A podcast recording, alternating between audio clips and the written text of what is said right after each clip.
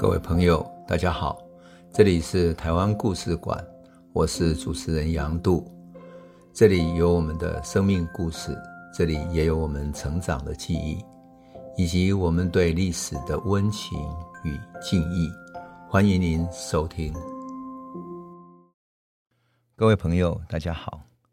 我想，我们很多朋友啊，在台北旅行的时候，都会去九份金瓜石，特别春天的时候，那里。蒙蒙细雨啊，啊，特别漂亮啊，会让我们想到什么？想到悲情城市，想到恋恋风尘。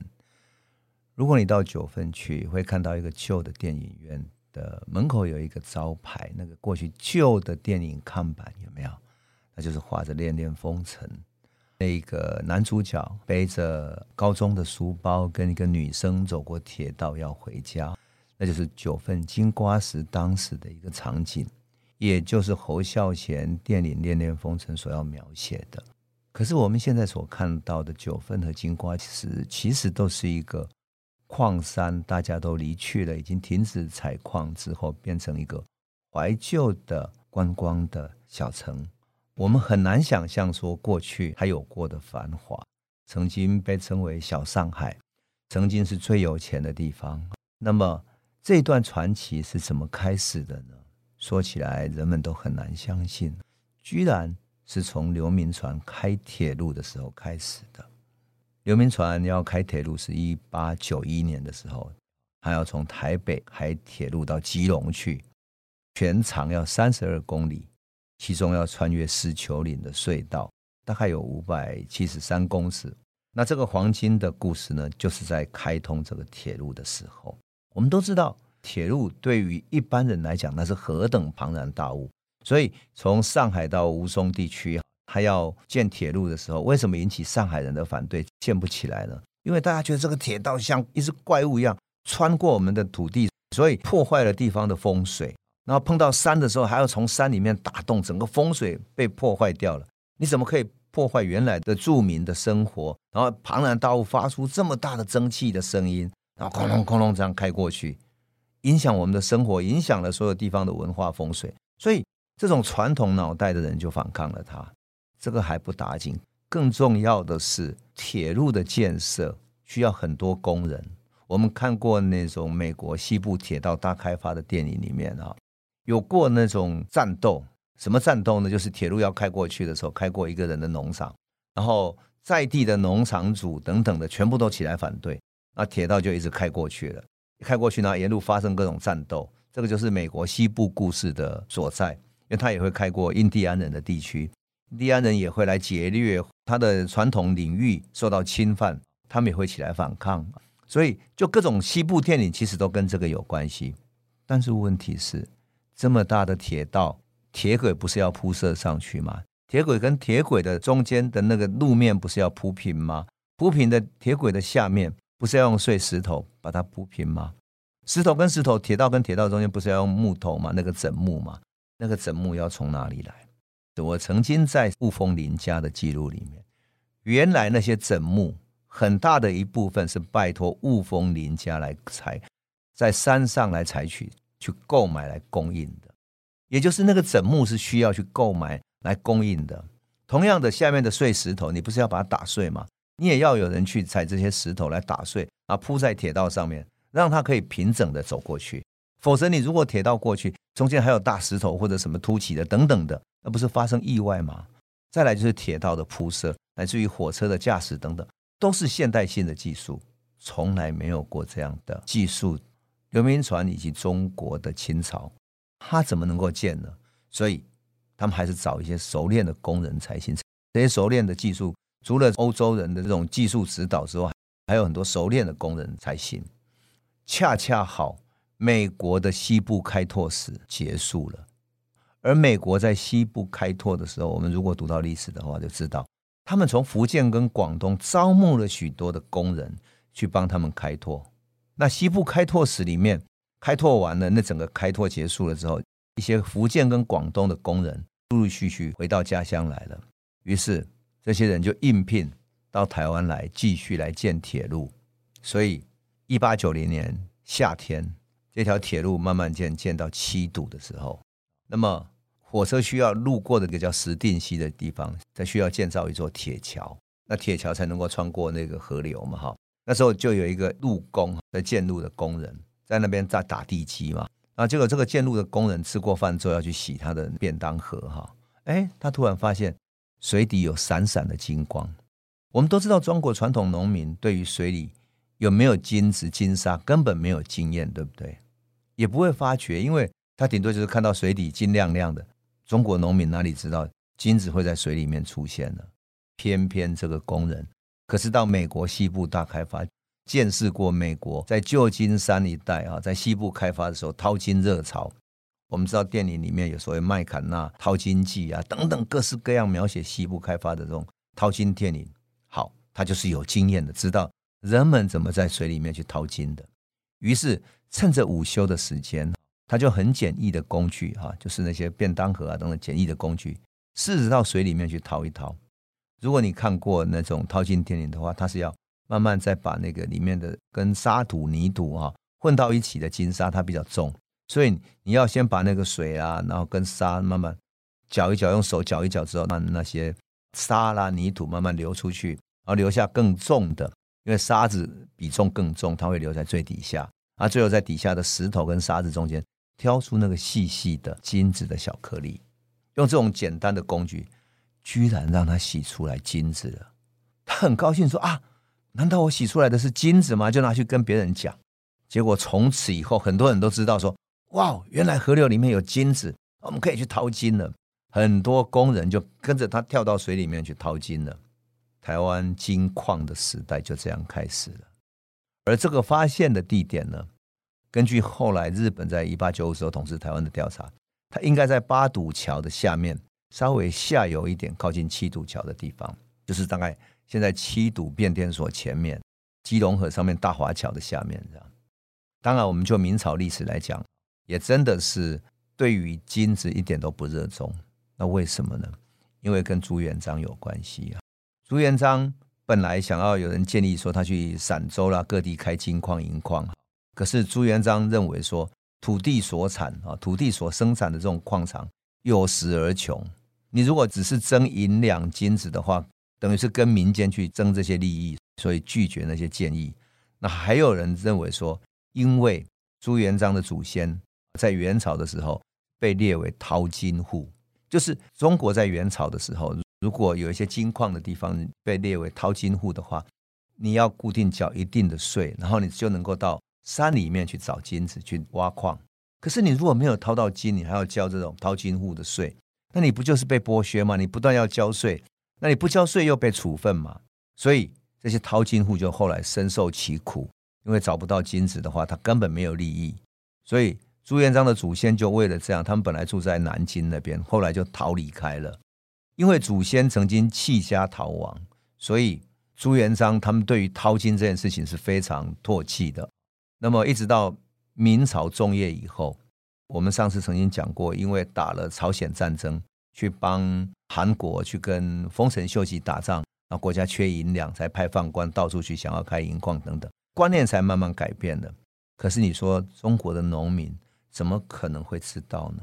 当然，就科学技术来讲，中国对于金矿的这种提炼其实是非常先进的。那么在呃，中国古书里面曾经有讲到炼金术，就是混汞法，就是用水银去提炼金子，在技术上算是在明朝已经很进步了。听说这个办法流传到日本之后，还曾经被德川家康那个时代所引用，作为开采日本的矿山。那么德川家康因为用这个开采矿山，所以他得到很强大的经济支柱。有人说，日本的德川家康的三百年天下。他最重要的经济支柱就是能够引用这个技术去采金矿。后来在明朝末期，哈，荷兰人具有台湾之后，其实荷兰对于台湾的金矿一直非常感到兴趣。他不仅仅在南部到处去找金矿，为什么？因为欧洲人在马可波罗的记载里面说，东方有一个金银岛，上面是充满了金矿和银矿，所以他们就依据这个传说到东方到处去找。他们甚至认为。可能在日本附近的某一个小岛，甚至于日本的北海道附近等等，他们都曾经派船去探查过，可惜都没有找到。那么荷兰当然在台湾也到处找，可是到达北部的时候，他曾经抓到一个日本人。那那个日本人呢，是因为船难漂流到北台湾，后来住在山上的一个部落里面，跟一个凯达格兰人结婚了。他知道他们会在河流里面捡到金矿，但是具体的金矿在哪里产的，他也不知道。他只是听说有一个多罗满的这个地方，所以荷兰人就传说这个多罗满在哪里呢？他们说在台湾的东海岸那边。东海岸到底在哪一边，谁也不知道。所以荷兰就派军队到台湾东部去找，甚至于到台东啦、花莲靠着海岸地方去找，但是没有。那一六六零年，荷兰士兵曾经有一个很有趣的技术，叫沉默贸易，就是说凯达格兰人会用一个小小的篮子，把那个小金块、金沙。放在某一个地方，你如果要跟他交易的人，就在另外一个时间过来，然后把金块拿走，把东西放下来。汉人也曾经跟他们这样交易，所以其他族的人或者其他部落的人看到这个小金块，知道说：哎，凯达格兰人可能知道，可是凯达格兰人从来没有人讲出来过，到底金矿从哪里来。我有时候说真的哈，我个人看到这段记录的时候，也觉得很有趣。过去我是一直觉得说。凯达格兰人是不是很厉害？为了守住他们内心金矿的秘密，所以不愿意讲出来。那当然也有一种传说啦，凯达格兰人的传说哈，说你在那个河流里面捡到一个金块，你就会引起天地间的一个巨变，天空会打下巨雷，天地轰鸣，所以你千万不要去拿那个金块，那是一个灾难。因此，我在想，凯达格兰人是不是用这样的一种神话来阻止人们不断去想要采金矿？想要取得财富，变成贪婪的一种人的天性呢？他是不是以此来维持一种生态的平衡，保守的一个民族内在的秘密呢？不是只有凯达格兰人有这个，他们叫做黄金魔咒啊。据说印第安人也有，他们传说拿到金子之后就会受到魔咒，所以你千万不要去拿到金子，金子是一种魔咒。他们这种魔咒能够保护金矿不会整个被开采，然后保护他们整个原生的山脉。原生的生态可以保存下来，我不知道是不是跟这样有关系，但是至少凯达格兰人在这个历史记载里面，使得我不得不这样想：这个沉默的贸易对于天地是多么大的一个保护，这样的一个禁忌是多么大的一个保护。后来哈，在受雇于荷兰人来台协访的一个瑞士籍的佣兵哈，在旅行记里面曾经提到，说台湾北部有一种所谓沉默交易。那里面记载很有趣，他提起的是说，彼等所住地方哈，以及发现金之所在，为颇不适于卫生之处。外乡人自此易离疾病。距海边不远一小岛上，荷兰人有一个要塞，其中常驻武力颇强的守备队。要塞命名为基隆，是以前西班牙人所造的。会不会这个金脉就靠近基隆这个地方呢？金矿所在的地方。这个大概是过去的记载里面最接近的。好，到了明郑时期，就是郑成功把荷兰人打跑之后，一八六二年啊，淡水有一个通事哈，叫李畅的，曾经向官方表示呢，说可以进入山地取金，但是呢，他带的队伍呢，还没有到达产金的地区呢，就跟凯达格兰人发生战斗。后来他们两边冲突之后，他就进不去了，然后就结束了。可是他想要采金的这个传说呢，就在原住民里面有一个说法哈，那么这个说法被记录了下来。他说有一个年老的原住民的长者说，想要采金的人一定会有大的变故。他说一开始日本人想要来台采金，早期日本来这边贸易，想要来台采金，后来红毛夺之，就是荷兰人把台湾夺走了。红毛想要来取金，结果呢，正式夺之。今天。正式又来夺取黄金，恐怕有改姓易王之势。那这个建筑于台湾杂记的一个历史记载里面哈，可是写这个历史的人好像有意把这个老的原住民啊，凯达格兰人奉为先知哈，很像印第安人的先知一样。这个也是一个很有趣的记录。我特别讲一下，是因为我觉得人们对于金子总是有各种传说。那么到了一七四五年，就清朝的时候。新来台湾的满洲籍的巡台御史，他的名字叫六十七，他住了一个番社采风土考，哎，他居然采集到淡水的毛少翁社的原住民啊，在西涧中采沙金。他曾经描述说，其场地约当后闽的基隆河的内港北溪中下游一带，所以他就记录说，基隆毛少翁等社深见沙中产金，即色高下不一，很有趣哈。慢慢的，他就浮现出来。可是没有人知道，因为事实上到清朝时期到台湾来生活的绝大部分是农民，这些农民何曾见到过金矿？当然更不知道金沙会从矿脉里面流下来呢，流到水里面，你可以去那里开采。所以到了一八九一年，一个铁路工人发现金矿的时候，哇，所有的人都惊呆了，居然可以这样子！整个铁路工人已经懒得再建铁路，许多工人就相率下水去淘金。那水里面到底有没有金，谁也不知道。可是大家拼命的挖，拼命挖的结果会怎么样？